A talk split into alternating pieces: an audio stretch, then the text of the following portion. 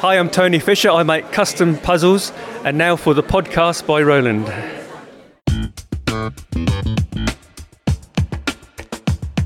Hi, hier ist Cornelius Diekmann. Oh, hallo, ich bin Jules Desjardins. Hi, my name is Mats Falk, the 2018 European Champion. Ja, ich bin Henry Gerber. Hi, so my name is Juliette, speedcuber from France, and I'm the current European record holder for one-handed average. Äh, hallo zusammen, hier ist Reto Bubendorf, äh, Weltrekordhalter in 3x3 Fewest Moves. Hi, I'm Oscar van Deventer. Hello, my name is Philip Lewicki, also known as Laser Monkey. Hi, I'm Tony Fisher. I make custom puzzles. Hallo, ich bin Ron van Bruchem aus Holland. Hi everyone, I'm Sebastiano, world record holder for FMC. Hey, this is Greg from Greg's channel, formerly Greg's Puzzles. Und jetzt hört ihr eine neue Folge von äh, Rolands Podcast. Viel Spaß dabei.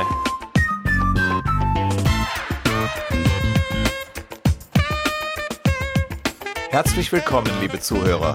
Hier ist der FreshCuber Podcast von Roland Frisch und seinem genialen Podcast-Team, ein etwa ein bis zweimal pro Monat erscheinender Audiopodcast rund um das Thema Zauberwürfel und Speedcubing. Gerne möchten wir euch durch Gespräche und Interviews, durch Cubing News und so weiter informieren und unterhalten. Hallo und herzlich willkommen. Hier ist Episode 29 des FreshCuber Podcasts. Diesmal gibt es eine bunte Folge mit einigen Beiträgen, die eigentlich schon in der vorangegangenen Ausgabe hätten gesendet werden können, die aber sozusagen wegen Überlänge des Interviews mit Michael Leier von Cubicon noch nicht veröffentlicht wurden. Wie hat euch das lange Interview eigentlich gefallen? Auf das Bahnthema mit dem Sicherheitsfahrschalter bin ich später nochmal angesprochen worden, warum wir dies im zweiten Teil des Interviews nicht wie angekündigt noch einmal aufgegriffen haben. Nun ja, hört die Folgen bis ganz zum Ende und schaltet nicht gleich bei der Schlussmusik ab, dann hört ihr eventuell auch Outtakes oder irgendwelche geflüsterten Hinweise. Oder in diesem Fall, was Michael und ich dazu noch im inoffiziellen Teil des Telefonats besprochen hatten. Was erwartet euch nun in dieser Folge? Neue Competitions im deutschsprachigen Raum gibt es leider noch nicht zu vermelden, und angesichts der momentanen Corona-Situation finde ich das auch recht sinnvoll. Es gibt allerdings einige Competitions, die jetzt schon wieder in anderen Ländern starten, beispielsweise zwei im Juni in Großbritannien. Auch verschiedene Competitions in den USA stehen auf der WCA-Website, ohne den Hinweis, dass sie abgesagt worden wären. Vielleicht ist Covid-19 doch nur eine bösartige Erfindung der Demokraten, wie Trump ja noch vor kurzem meinte. Ich weiß es nicht, wie die Situation dort in den einzelnen Bundesstaaten ist, aber ich bin froh, dass wir in Deutschland und den Nachbarländern noch ein wenig die Füße stillhalten. Eine Competition ist ja grundsätzlich erst einmal eine ziemliche Virenschleuder, selbst wenn wir alle diszipliniert Mundschutz und Abstand beachten würden. Doch die Scrambler packen alle möglichen Cubes an, auch untereinander wird getauscht und ausprobiert, es wird auf die Timer getoucht, die Teilnehmer reisen aus allen Ecken des Landes und der Welt an, etc. Da gibt es einiges zu beachten und ich bin gespannt, wann und wie es ablaufen wird, wenn es auch bei uns wieder die ersten Competitions geben wird. Aber es ist bei uns nun mal noch nicht so weit. Neue Weltrekorde gibt es auch noch nicht wieder. Noch immer sind die Big Cube WRs von Max Park von Ende Januar die letzten, die man in der WCA-Liste findet. Meine beiden Newsreporter Amelie und Willem haben also noch ein wenig frei. Aber unser Spezialist für Hardware News, also Cedric, erzählt uns heute etwas über die magnetische Clock von Josh, dem amerikanischen Cuber mit dem sehr empfehlenswerten Corner Cutter Podcast. Ich werde das dann noch ein wenig mit meinen Erfahrungen ergänzen, denn ich habe auch vor längerer Zeit mal beim Corner Cutter eine solche Glock bestellt. Wer das mit dem Magnetisieren der Glock lieber selber machen möchte, bekommt in einem Beitrag von Thomas einige praktische Tipps. Er hat etwa für seine halbe Familie Lingau Clocks magnetisiert. Die Rubrik Bastelstunde hatten wir schon länger nicht mehr. Dabei sind auch diese Tage mit reduzierten Freizeitmöglichkeiten eigentlich ganz gut geeignet, um ein wenig rumzubasteln. Vielleicht kann ich euch ja ein paar Anregungen geben mit meinen immer gelösten Checkerboard 3x3 Cubes oder mit meinem Umbau eines 3x3 auf japanisches Farbschema. Was gibt's noch? Im Radioprogramm von HR1, also Hessischer Rundfunk, gab es ein 3-Minuten-Interview mit Helmut Heilig. Seine Geschichte des Cubings ist ähnlich zweigeteilt wie bei mir. Er hat schon in den 1980ern am Zauberwürfel gedreht. Aber Helmut ist einige Jahre früher als ich wieder ans Cuben gekommen. Seit 2010 hat er inzwischen an über 70 Competitions teilgenommen. Wie es bei ihm 2009 mit dem Cubing in Phase 2 wieder losging und einiges mehr, das erzählt er in dem Interview auf HR1. Leider hat es nicht geklappt, dass wir rechtzeitig die Erlaubnis bekommen hätten, dieses Interview hier abzuspielen, aber ich packe auf jeden Fall den Link in die Shownotes, so dass ihr es euch anhören könnt. Sollten wir das Okay von HR1 noch bekommen, hänge ich das Interview vielleicht auch noch hinten dran. Ab dieser Folge hört ihr ja auch die Outtakes. Thomas hat dann noch einen weiteren Beitrag vorbereitet, und zwar geht es diesmal um den internationalen Versand, insbesondere von Cube Shops in China oder Hongkong. Bedingt durch die drastischen Einschnitte im internationalen Luftverkehr durch die Pandemie steigen die Versandkosten nämlich rapide an.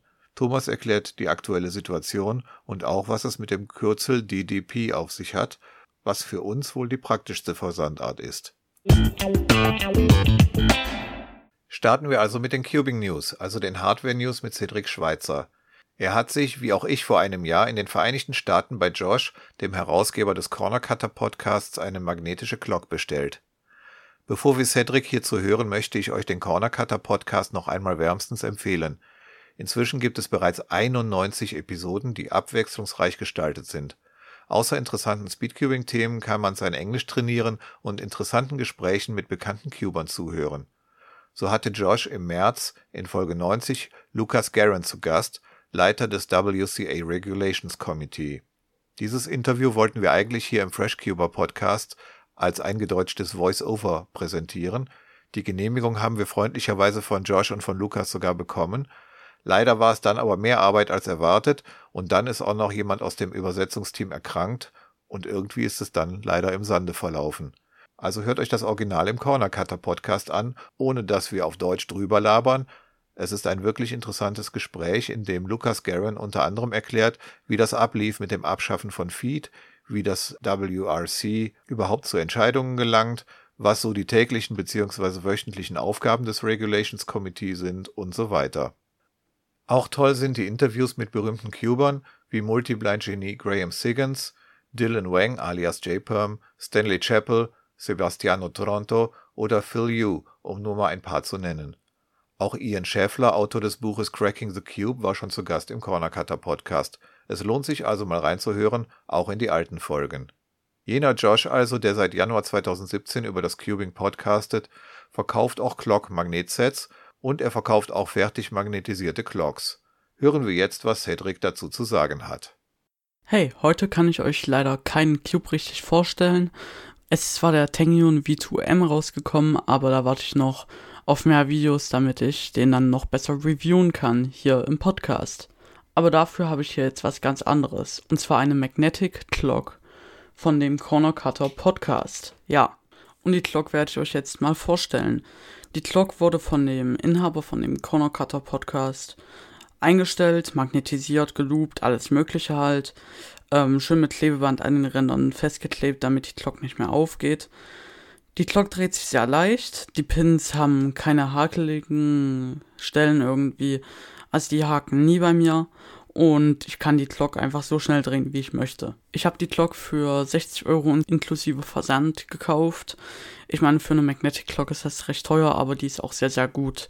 Vor allem, weil ich euch noch gleich sagen werde, was ich für bessere Zeiten bekommen habe. Insgesamt würde ich dieser Clock halt 9 von 10 Punkten geben. Einfach wegen dem Aussehen der eine Punkt nicht, weil, naja, das Aussehen macht zum Teil auch noch was aus. Aber das kann man sich auch selber alles machen. Und ja, Insgesamt ist also eine perfekte Clock. Ähm, man muss außerdem noch Zoll bezahlen dann. Also ich musste noch 12 Euro bezahlen, musste halt zur Post und das dann halt bezahlen und dann habe ich meine Clock bekommen. Der Versand hat einen Monat gedauert und der Typ, der das halt gemacht hat, der hat erst Probleme gehabt wegen den Clocks aus China, die zu bekommen, wegen dem Virus aktuell und ja, aber hat dann insgesamt anderthalb bis zwei Monate gedauert und ich finde, das Warten hat sich gelohnt. Vorher habe ich mit einer normalen Lingau Clock so ein 30er Average gehabt und meine PB war 18 Sekunden. Momentan ist meine PB 13 Sekunden und mein Average ist so 16 Sekunden. Also habe ich circa die Hälfte meiner Zeit gedroppt und das für das Geld doch schon lohnenswert, finde ich. Also ich würde euch empfehlen, eine Clock zu kaufen, vor allem wenn ihr euch nicht das zutraut, dass ihr die selber richtig einstellen könnt. Das war's von mir diesen Monat. Ciao. Vielen Dank, Cedric. Wie ich vorhin schon erwähnt habe, besitze ich seit gut einem Jahr auch eine Corner Cutter Clock. Da ich zuvor schon mehrfach mit Josh zu tun hatte, habe ich ihn gefragt, ob ich eventuell in zwei Etappen bezahlen könnte, damit der Warenwert der Lieferung unterhalb der Zollgrenze ist. Zunächst habe ich ihm also quasi seinen Arbeitsaufwand bezahlt, der bleibt ja in den USA, und dann eine gute Woche später oder so quasi den Materialwert der Glock und der Magneten. Das ist ja das Einzige, was nach Europa verschickt wird. So hatte ich keine Zollprobleme. Das Ganze ist ja auch von einer Privatperson zu einer anderen Privatperson gegangen und der Materialwert einer Lingau Glock und der paar Magneten ist auch nicht so hoch. Später in dieser Folge hören wir von Thomas noch etwas mehr über die Tücken des internationalen Versands. Wie auch Cedric bin ich mit der Glock ziemlich zufrieden. Nur ist mir leider inzwischen schon mindestens dreimal einer der Ringmagneten abgegangen. Zuletzt gestern beim Solven für die Weekly Competition auf speedsolving.com. Ist trotzdem eine PB in der Weekly Competition geworden mit 15,64 Sekunden aber am Ende war halt der Ringmagnet ab. So habe ich dann erstmal die Uhu Sekundenkleberpipette gezückt und die vier weiteren Solves auf den nächsten Tag verschoben. Das ist ja das Schöne bei der Weekly Competition, dass man nicht alle fünf Solves am Stück machen muss, sondern später innerhalb der Woche weitermachen kann. Und daher habe ich heute mit der inzwischen getrockneten Clock eine weitere Single PB geschafft, stolze 13,98 Sekunden und auch der Average von 16,05 Sekunden ist meine neue inoffizielle PB lag wahrscheinlich nicht an dem neuen Sekundenkleber, sondern an der besseren Tageszeit und dem Tageslicht. Ich habe mir ja vor einiger Zeit mal Rolands Clock gebastelt, in einem schicken, ungewöhnlichen Design, das man auf freshcuber.de auch anschauen und selbst verwenden bzw. abgewandelt verwenden kann. Insgesamt dreht sich die Corner Cutter Clock jedoch etwas besser als meine selbst gebastelte. Vor allem die Stärke der Magneten ist passender. Meine selbst magnetisierte Clock ist vermutlich die lauteste Clock ever. Da ist die von Corner Cutter Josh deutlich angenehmer. Aber natürlich kocht auch Josh nur mit Wasser. Wer also aus den Fehlern anderer lernt, kann sich eine Glock auch genauso gut selbst magnetisieren. Das hat Thomas Schuhkraft gemacht. Er hat insgesamt vier Glocks magnetisiert. Eine für sich, je eine für seine beiden Söhne und noch eine Ersatzglock, falls zum Beispiel mal bei einer Competition ein Magnet abfällt. Mal angenommen, es gibt irgendwann wieder Competitions und Glock ist bis dahin hoffentlich nicht abgeschafft. Hören wir also jetzt Thomas Schuhkraft über das Selbstmagnetisieren von Lingau-Clocks. Cedric hat euch heute schon etwas über eine magnetische Glock erzählt, die er bei Corner Cutter bestellt hat. Ich berichte euch nun vom Eigenbau einer solchen Glock anhand der Anleitung, die ebenfalls Corner Cutter zur Verfügung stellt. Vergleicht man die Preise für die später noch genannten Einzelteile mit dem Preis einer fertig gebauten Glock, scheint die in den USA bestellbare Variante auf den ersten Blick etwas teuer. Allerdings ist der Zeitaufwand nicht unerheblich und beim Zerlegen kann auch mal eine Glock kaputt gehen, weshalb ich den von Corner Cutter aufgerufenen Preis für durchaus angemessen empfinde. Vorab: Aktuell scheint es etwas schwierig zu sein, die Einzelteile zu beschaffen. Ich denke aber, dass dies in ein paar Wochen bis Monaten wieder problemlos geht Falls ihr euch selbst versuchen wollt, braucht ihr keine besonderen handwerklichen Fähigkeiten. Ihr braucht dafür eine Glock, acht Rundmagneten, acht Ringmagneten sowie Kleber. Als Werkzeug reichen gängige Dinge wie Schleifpapier, verschiedene Schraubendreher und ein Hammer. Hilfreich wäre noch etwas Silikonloop und ein Wattestäbchen. Als Glocks habe ich Lingao verwendet. Diese hatte ich bisher bei Z-Cube oder Z-Cube für etwa 2,50 Dollar plus Porto bezogen. Allerdings führt Z-Cube aktuell keine mehr. Bei AliExpress scheinen die Preise zurzeit auch recht hoch zu sein. 8 Dollar plus Versand. Ich denke, dies wird sich aber auch widerlegen. Die Magneten kann man von Spider Magnetics UK beziehen. Für eine Glock etwa 9 Pfund, für 5 Glocks etwa 25 Pfund, jeweils inklusive Porto meine Bestellung aus UK war jedoch noch vor dem Brexit. Wie dies heute bei 25 Pfund mit dem Zoll wäre, weiß ich leider nicht. Alternativ sind die Magneten auch bei Corner Cutter in den USA bestellbar. Dort werden auch nur Magneten verkauft. Ein Satz kommt dort mit Versand auf etwa 20 US-Dollar. Die beiden Videoanleitungen, die Corner Cutter auf seiner Seite bereitstellt, sind sehr gut gemacht. In den Show Notes findet ihr zusätzlich ein bebildertes PDF von mir, in dem ich noch ein paar weitere Tipps gebe. Die grundsätzlichen Arbeitsschritte sind das Öffnen der Glock mit Schraubendreher und Hammer, Entfernung aller Plastikgrate von allen Teilen, Entfernung der Metallstifte, Aufkleben der Magneten, sauberes Luben der Drehteile, Zusammenbauen und das Gehäuse kleben. Da ich mehrere Clocks parallel und über mehrere Tage verteilt gebaut habe, kann ich euch leider nicht mehr sagen, wie lange ich gebraucht habe. Ich würde für eine einzelne Clock exklusive Trocknungs- und Wartezeiten von etwa eineinhalb bis zwei Stunden ausgehen. Im Prinzip habe ich drei Dinge etwas anders als Corner Cutter gemacht.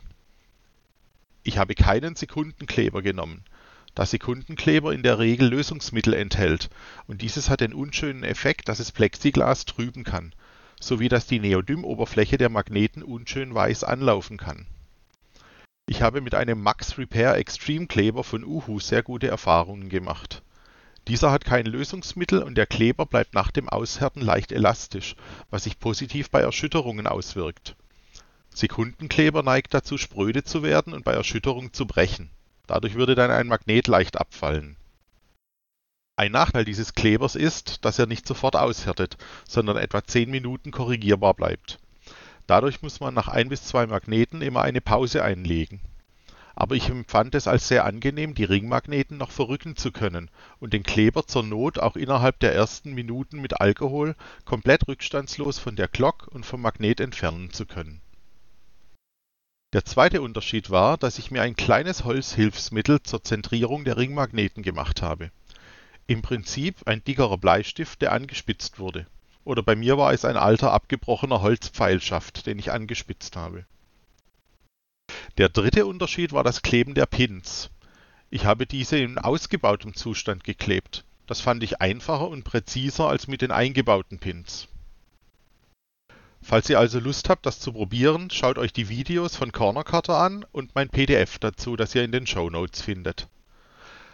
Als Zwischenlösung kann man auf dem gleichen Weg auch seine Glock einfach nur innen aufbereiten und luben. Auch das lohnt sich schon. Ich habe mir auch eine solche Glock gebaut, gebaut ist jetzt übertrieben, aufbereitet und selbst das lohnt sich schon ungemein. Die Glock läuft ruckelfreier und auch die Pins haben weniger Hakeln. Danke für eure Aufmerksamkeit und falls ihr euch eine Glock selbst magnetisiert, viel Erfolg dabei und auf einen neuen PB. Vielen Dank an Thomas. Ich verlinke in den Shownotes das Tutorial, das Corner Cutter Josh über das Magnetisieren von Clocks veröffentlicht hat. Außerdem hat Thomas bereits im November ein Word-Dokument erstellt, das seine Änderungen und Ergänzungen gegenüber dem Tutorial von Josh mit Text und Bildern erläutert. Das verlinke ich ebenfalls in den Shownotes zu dieser Folge auf freshcuber.de slash fcp29. Nun bleibt noch die Frage, welche Alternativen es sonst noch gibt, um an eine magnetische Glock zu kommen. Also wenn man weder bei Josh in den vereinsamten Staaten bestellen möchte und auf Selbstmagnetisieren auch nicht so richtig Bock hat. Eine Alternative könnte die Swiss Clock sein. Im Stream der vergangenen Home Alone Online Live Competition von Swiss Cubing wurde erwähnt, dass Tobias Peter diese Swiss Clocks baut. Das wusste ich vorher gar nicht, obwohl ich auf den Coms schon ein paar Swiss Clocks gesehen habe, gut erkennbar am roten Papiereinleger mit weißem Kreuz, der aus der Glock eine Schweizer Fahne macht. Tobias Peter kennt ihr ja schon zum Beispiel aus Folge 15, wo er uns bei 1000 Cuba 1 Scramble sein Blind Memo vorgetragen hat. Es antwortet der Berg mit dem Tod, er bringt Ilona und Chill um und das ist Horror, Horror, Horror. Außerdem ist Tobias Delegate in der Schweiz und Nummer 2 dort in Clock mit Zeiten meist so zwischen 6 und 9 Sekunden. Er wird also wissen, was eine gut magnetisierte Clock ist. Auf habitasia.ch wurde die Swiss Clock 2018 angeboten. Dort heißt es, die Swiss Clocks werden exklusiv vom ehemaligen Schweizer Rekordhalter Tobias Peter handgefertigt. Dabei dienen Lingau Clocks als Baugrundlage. Sie zeichnen sich durch gut gelubte Zahnräder, magnetisierte Pins und optimiertem Deckblatt aus. Außerdem werden sie personalisiert und nummeriert. Zwar ist dort kein Preis gelistet und die Swiss Clock taucht auch nicht mehr in den Produktlisten auf, aber wenn man Tobias nett fragt, zum Beispiel bei Facebook, dann macht er eine bestimmt gerne eine Swiss Clock, notfalls sogar mit Deutschlandflagge statt Schweizer Kreuz, was ich persönlich aber direkt unter dem Namen Swiss Clock etwas unpassend finde. Preislich liegt die Swiss Clock etwa dort, was Cedric auch für die Corner Cutter Clock bezahlt hat. Versand aus der Schweiz nach Deutschland ist vielleicht aber etwas weniger kompliziert. Und außerdem bekommt man ein schickeres Design, also auch sehr empfehlenswert. Auf mehreren Competitions habe ich allerdings auch schon geheimnisvolle magnetische Clocks mit weißen Pins gesehen, bei denen die Magneten gar nicht außen, sondern innen, also unsichtbar sind. Aus Russland kämen die, meine ich gehört zu haben, irgendwo auf eBay oder so. Nun hat allerdings Henry aus unserem Podcast-Team herausgefunden, dass es diese Clocks unter dem Namen P-Cube gibt. Auf jpurley.com wird die P-Cube Pro Clock MV2 mit den neuen Pins aus Malaysia heraus angeboten zu einem Preis von 128 RM. Das heißt nicht Reichsmark, sondern malaysischer Ringgit. Und 128 RM entsprechen etwa 28 Euro. Dazu kommen natürlich noch Versandkosten, allerdings ist der internationale Versand momentan wegen der Corona-Versandkrise dort ausgesetzt. Etwas teurer ist diese Clock direkt bei pcubeshop.com zu bestellen, nämlich für 40 Dollar, zuzüglich Versand, am billigsten mit E-Packet für nur 5 Dollar. Dieser Shop scheint in China beheimatet zu sein, jedenfalls bekommt man eine ewig lange Rücksendeadresse angezeigt mit chinesischen Zeichen. Wenn man sie in Google Maps einträgt, landet man in Nanjing, direkt am Yangtze, dem längsten Fluss Chinas und etwa 500 Kilometer flussabwärts von Wuhan. Den Namen hört man ja in letzter Zeit öfters. Die Katze plattert dazwischen, die muss ich mal rausschmeißen. Der Versand dauert offiziell mit E-Packet 10 bis 30 Tage, kann allerdings dank Covid-19 momentan länger dauern, wie es oben auf pcubeshop.com heißt. Mit circa 45 Euro ist diese Lieferung natürlich über der Zollgrenze. Es kann also sein, dass man zum Zollamt muss und nachvorzollen darf. Dann wird die P-Cube Pro Clock V2 noch ein Stück teurer. DDP-Versand wird leider nicht angeboten auf der Webseite. Was DDP ist, erklärt Thomas gleich in einem weiteren Beitrag. So, das war es für diesmal mit den magnetischen Clocks im Selbstbau, vom Corner Cutter als Swiss Clock oder als P-Cube Clock mit innenliegenden Magneten und neuen Pins. Es würde mich interessieren, welche Erfahrungen ihr mit magnetischen Clocks gemacht habt. Gerne als Kommentar unter die Shownotes auf freshcuber.de slash fcp29 oder unter die YouTube-Version dieses Podcasts.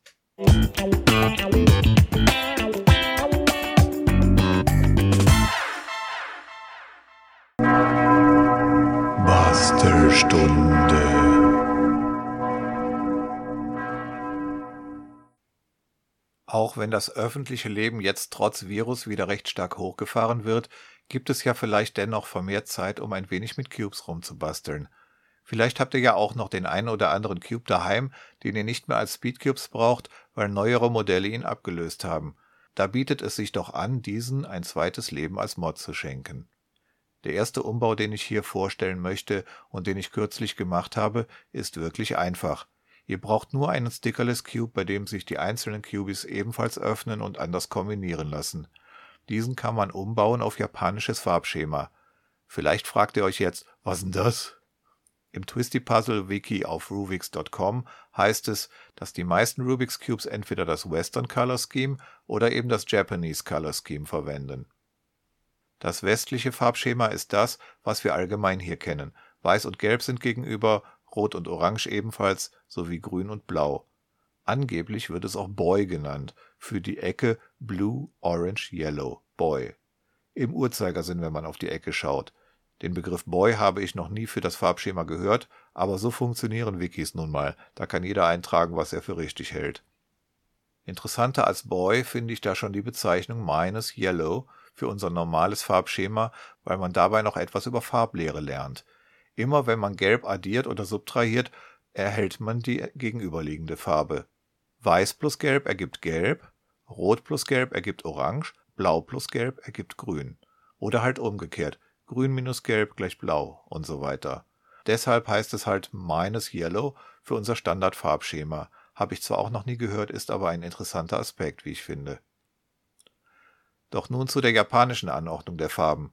Das japanische Farbschema vertauscht einfach die beiden Farben Gelb und Blau. Dadurch sieht der Cube für unsere heutigen Augen erst einmal seltsam aus. Auf einmal gibt es Ecken und Kanten, die gelbe und weiße Seiten gleichzeitig haben. Oder grün und blau auf einem QB.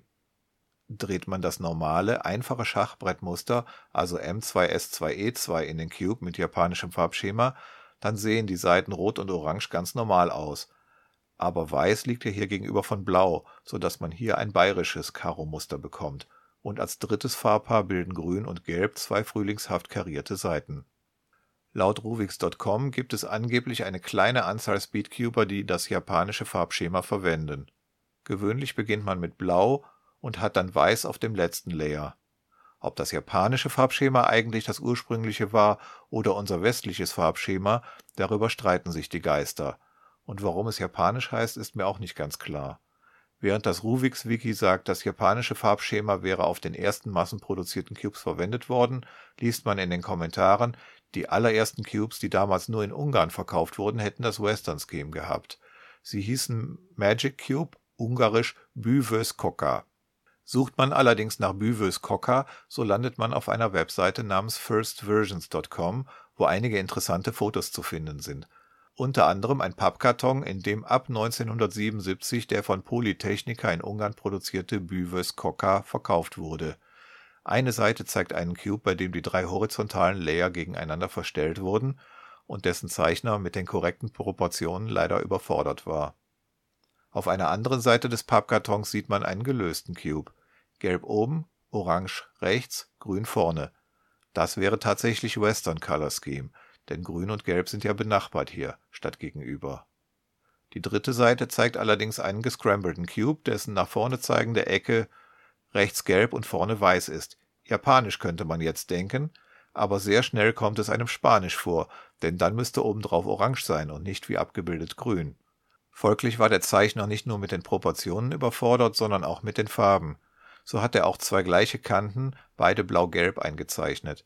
Nach dem gescrambelten Bild können wir also nicht gehen, und die beiden anderen Bilder sprechen tatsächlich eher für Western Color Scheme. Fotos des Büvös Koka selbst von 1977 habe ich leider nicht gefunden. Eine Briefmarke der ungarischen Post anlässlich der WM 1982 zeigt allerdings einen Rubik Koka, der japanisches Farbschema hat.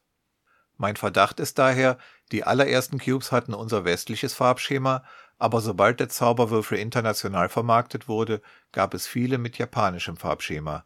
Im ersten TV-Werbespot von Ideal Toy Corporation 1980 sieht man beispielsweise eindeutig das japanische Farbschema.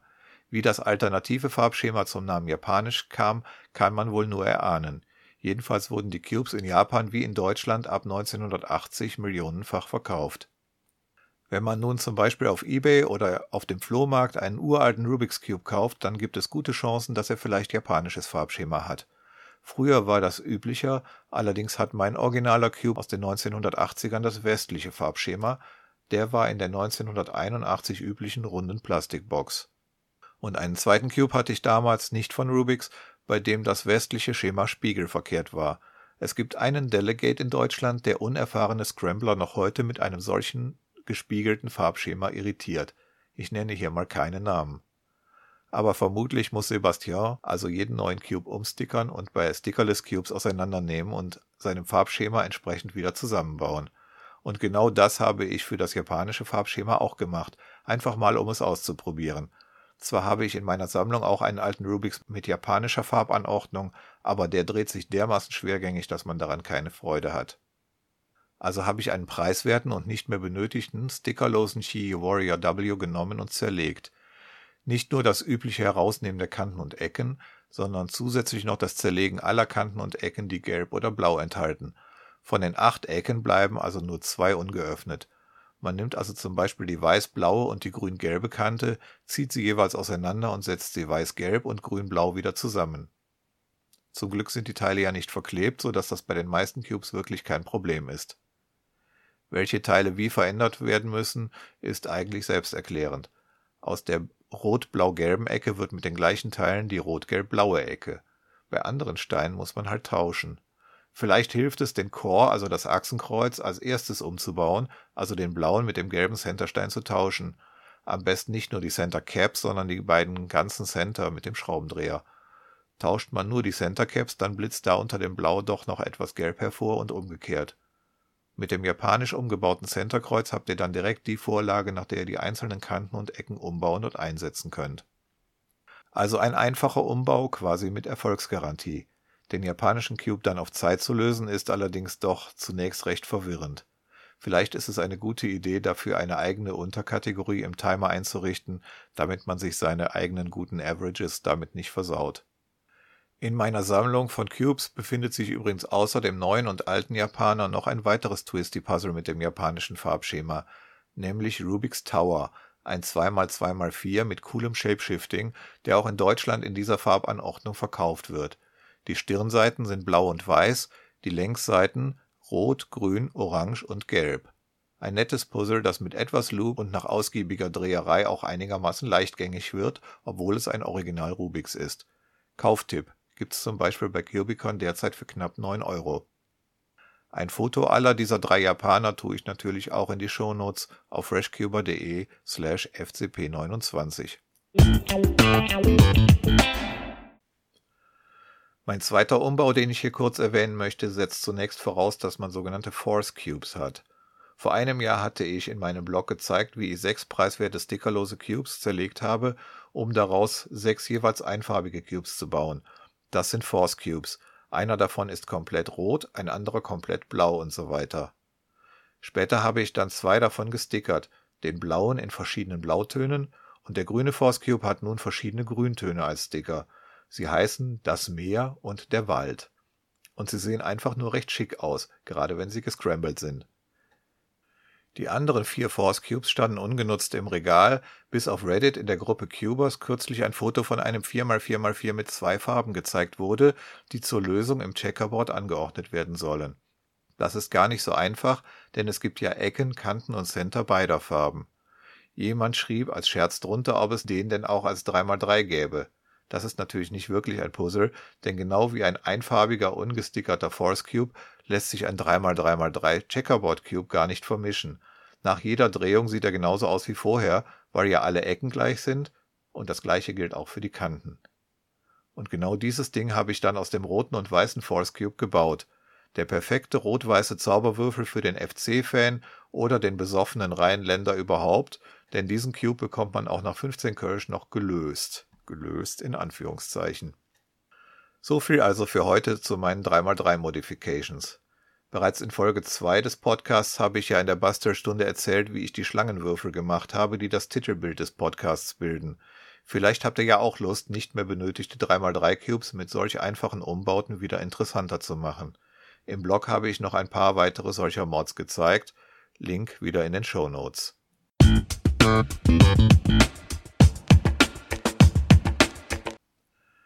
Kommen wir zu unserem letzten Thema für heute, das ja vorhin schon mal anklang. Und zwar hat Thomas noch einen weiteren Beitrag vorbereitet. Diesmal geht es um den internationalen Versand, insbesondere von Cube-Shops in China oder Hongkong. Bedingt durch die drastischen Einschnitte im internationalen Luftverkehr durch die Pandemie steigen die Versandkosten nämlich rapide an, zumindest in den Shops mit den sehr günstigen Verkaufspreisen. Thomas erklärt uns die aktuelle Situation und auch was es mit dem Kürzel DDP auf sich hat. Das sollte man sich nämlich merken. Den Beitrag hat Thomas Ende April aufgenommen, haltet das im Hinterkopf, wenn er gleich von gestern und heute spricht. Er hat mir aber am 10. Mai noch bestätigt, dass sich die Situation noch nicht entspannt hat, der Beitrag also nach wie vor aktuell ist. Die Corona-Krise wirkt sich auf die Cubing-Szene nicht nur dadurch aus, dass zurzeit leider keine Wettbewerbe stattfinden, sondern auch der Import von Cubes scheint sich zu verteuern. Mir fiel dies die letzten Tage bei den Versandkosten von C-Cube auf, weshalb ich einen Vergleich durchgeführt habe. Letztes Jahr hatte ich ein paar Würfel mit etwa 3,2 Kilo Gewicht bestellt. Dafür wurde für die Versandart Special Line Europe DDP knapp 28 Euro verlangt. Für den gleichen Warenkorb mit gleicher Versandart wurden vor zwei Wochen dann 37 Euro fällig, gestern dann waren es 48 Euro und heute sind bereits 62,50 Euro fällig die sind etwa 125 Prozent mehr. Ganz unerwartet kommt dies nicht. C-Cube hatte seit etwas über zwei Wochen einen Hinweis auf der Seite, dass die Versandkosten weiter steigen werden. Weiter informieren sie über verlängerte Lieferzeiten von 10 bis 30 Tage, die zusätzlich zu den schon bisherigen Lieferzeiten hinzukommen.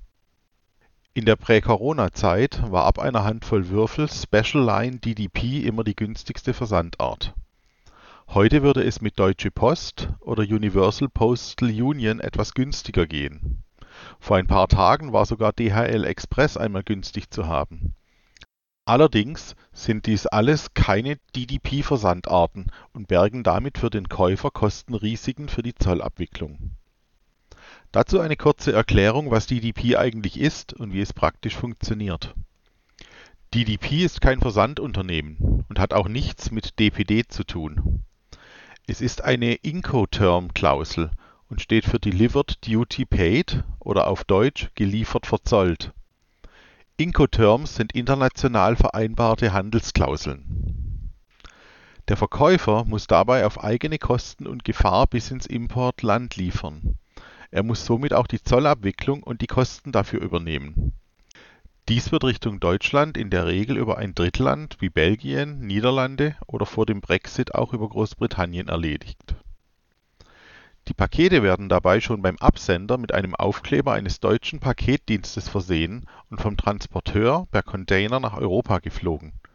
Dort werden sie in der Gesamtheit verzollt und anschließend zollfrei innerhalb der EU mit dem Lkw nach Deutschland transportiert Innerhalb Deutschlands werden die Pakete dann wiederum als Inlandspakete an DHL, Hermes und Co. übergeben.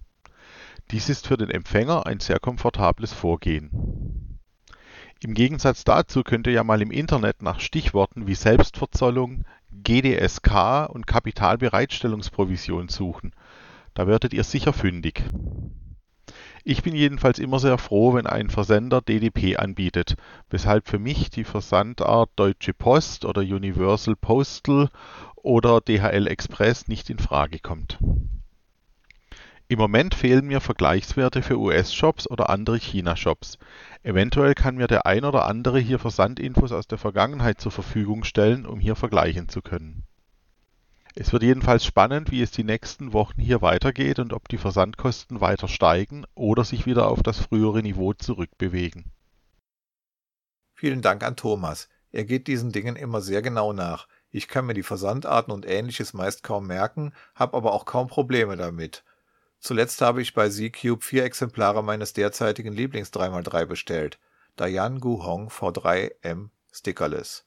Ein toller Cube, günstiger Preis mit 54 mm, etwas kleiner als Standardgröße, also perfekt für einhändig, aber auch super für normales Cuben. Bestelldatum war 15. April und die Ankunft bei mir schon am 2. Mai. Das klingt nicht nach 30 Tagen länger wegen Corona. Für alle vier Guhongs zusammen habe ich knapp 27 Euro bezahlt inklusive Versand. Ein toller magnetischer Cube für unter 7 Euro pro Stück mein aktueller Main Cube bei den nicht stattfindenden Competitions und natürlich beim Üben daheim und unterwegs. Und weil das bei mir wieder so gut geklappt hat mit dem China-Versand, habe ich vorhin dann doch tatsächlich die P-Cube Pro Clock M V2 bestellt, also die Clock mit den weißen Pins aus der Stadt flussabwärts von Corona County. No risk, no fun. So, damit sind wir quasi durch mit der heutigen Folge. Vielen Dank allen Unterstützern. Die nächste Ausgabe heißt Nummer 30, also quasi wieder ein kleines Jubiläum. Danach gibt es dann vielleicht erstmal eine Sommerpause. So viel passiert ja gerade nicht, während wir uns alle vor den vier Russen verstecken. Also vor Viruslav, Covidor, Koronia und Maskov. Aber ihr könnt gerne in den Kommentaren geeignete Interviewpartner vorschlagen und wenn sich was ergibt, werde ich das natürlich auch bearbeiten und senden. Ganz mutige können natürlich auch selbst Interviews durchführen und zur Verfügung stellen. Es liegt also an euch, ob es eine längere Sommerpause geben wird oder nicht. Falls ihr mit der Aufnahme wenig Erfahrung habt, könnt ihr auch gerne vorher Tipps bei mir abholen.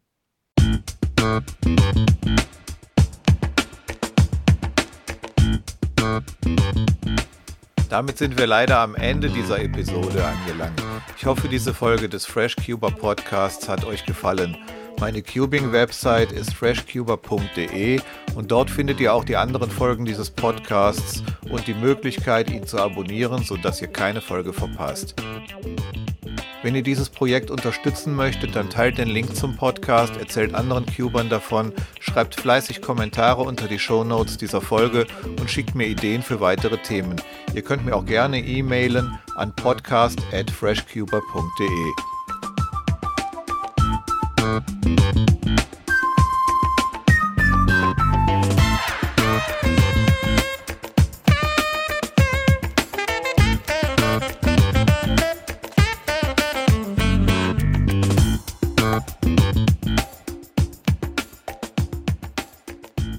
Die nächste Folge, also Episode 30 des FreshCuber Podcasts, erscheint wahrscheinlich im Juni.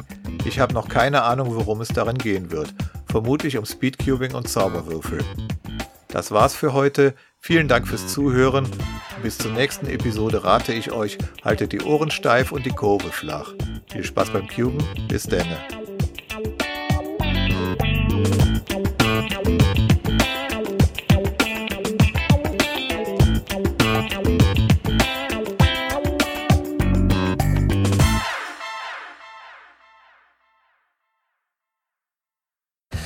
Wer hat mir eigentlich so einen Zauberwürfel gegeben? Ich kann's nicht aufhören. Ich, ich, ich schaff's nie, aber ich probiere schon wieder mit den 80ern.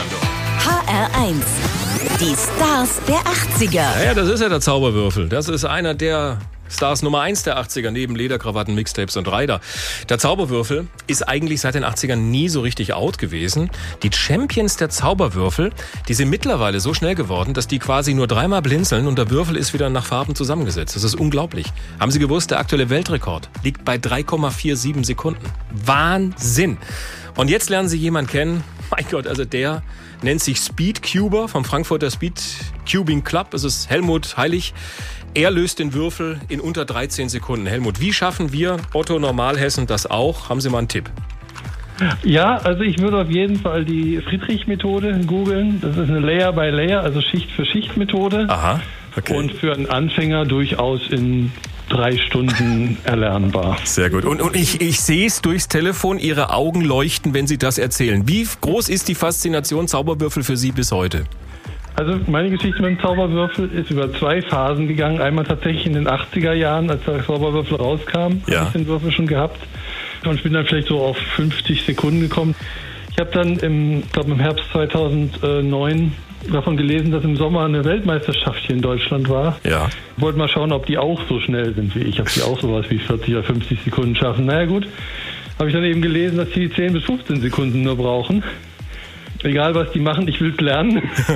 und habe also praktisch nochmal von Grund auf neu angefangen und habe mir dann auch neue Hardware gekauft. Also es gibt da äh, sehr gute Hersteller, Moyu und so weiter, also alles chinesische Hersteller, die ähm, enorm gute Speedcubes herstellen, die sich viel schneller drehen lassen. Also, das wollte ich gerade fragen, Herr Heilig. Also, Hardware ist nicht mehr die Hardware aus den 80ern. Es gibt also spezielle Zauberwürfel, die, Sie sagen, sich speziell schnell drehen lassen. Das wusste ich gar nicht. Ja, nennt sich Speedcubes. Ich glaube, es gibt so sieben oder acht Hersteller, die wirklich ganz speziell Speedcubes herstellen. Was kostet so ein quasi Premium Speedcube? Also ein absoluter Premium kostet so um die 30 Euro. Aber Sie kriegen ja schon einen ähnlich guten auch für 5 Euro. Okay, ja, das ist ja interessant. Und ähm, wie ist es denn jetzt bei Ihnen gelaufen? Haben Sie sich mal einen Titel geholt in Sachen Speedcube? Also sind Sie sowas wie hessischer Meister, deutscher Meister, Weltmeister mal geworden?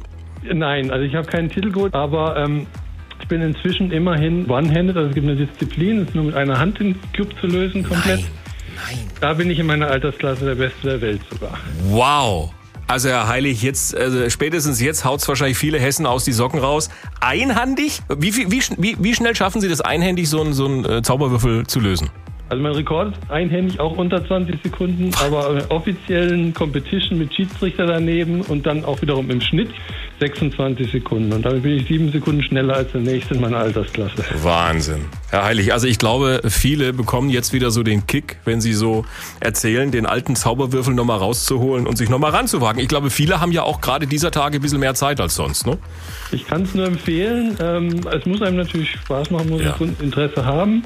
Ist auf jeden Fall etwas, was nicht, äh, was sich nicht erschöpft in einem Tag. Man kann eigentlich immer weitermachen, wenn man Interesse dran hat. Sagt Helmut Heilig, Frankfurter Speedcuber schafft den Zauberwürfel in unter 13 Sekunden. Googeln Sie mal nach der Friedrich-Methode. Das hat er uns empfohlen. HR1. Genau meins. Dann schaffen wir den auch in drei Stunden. Ha.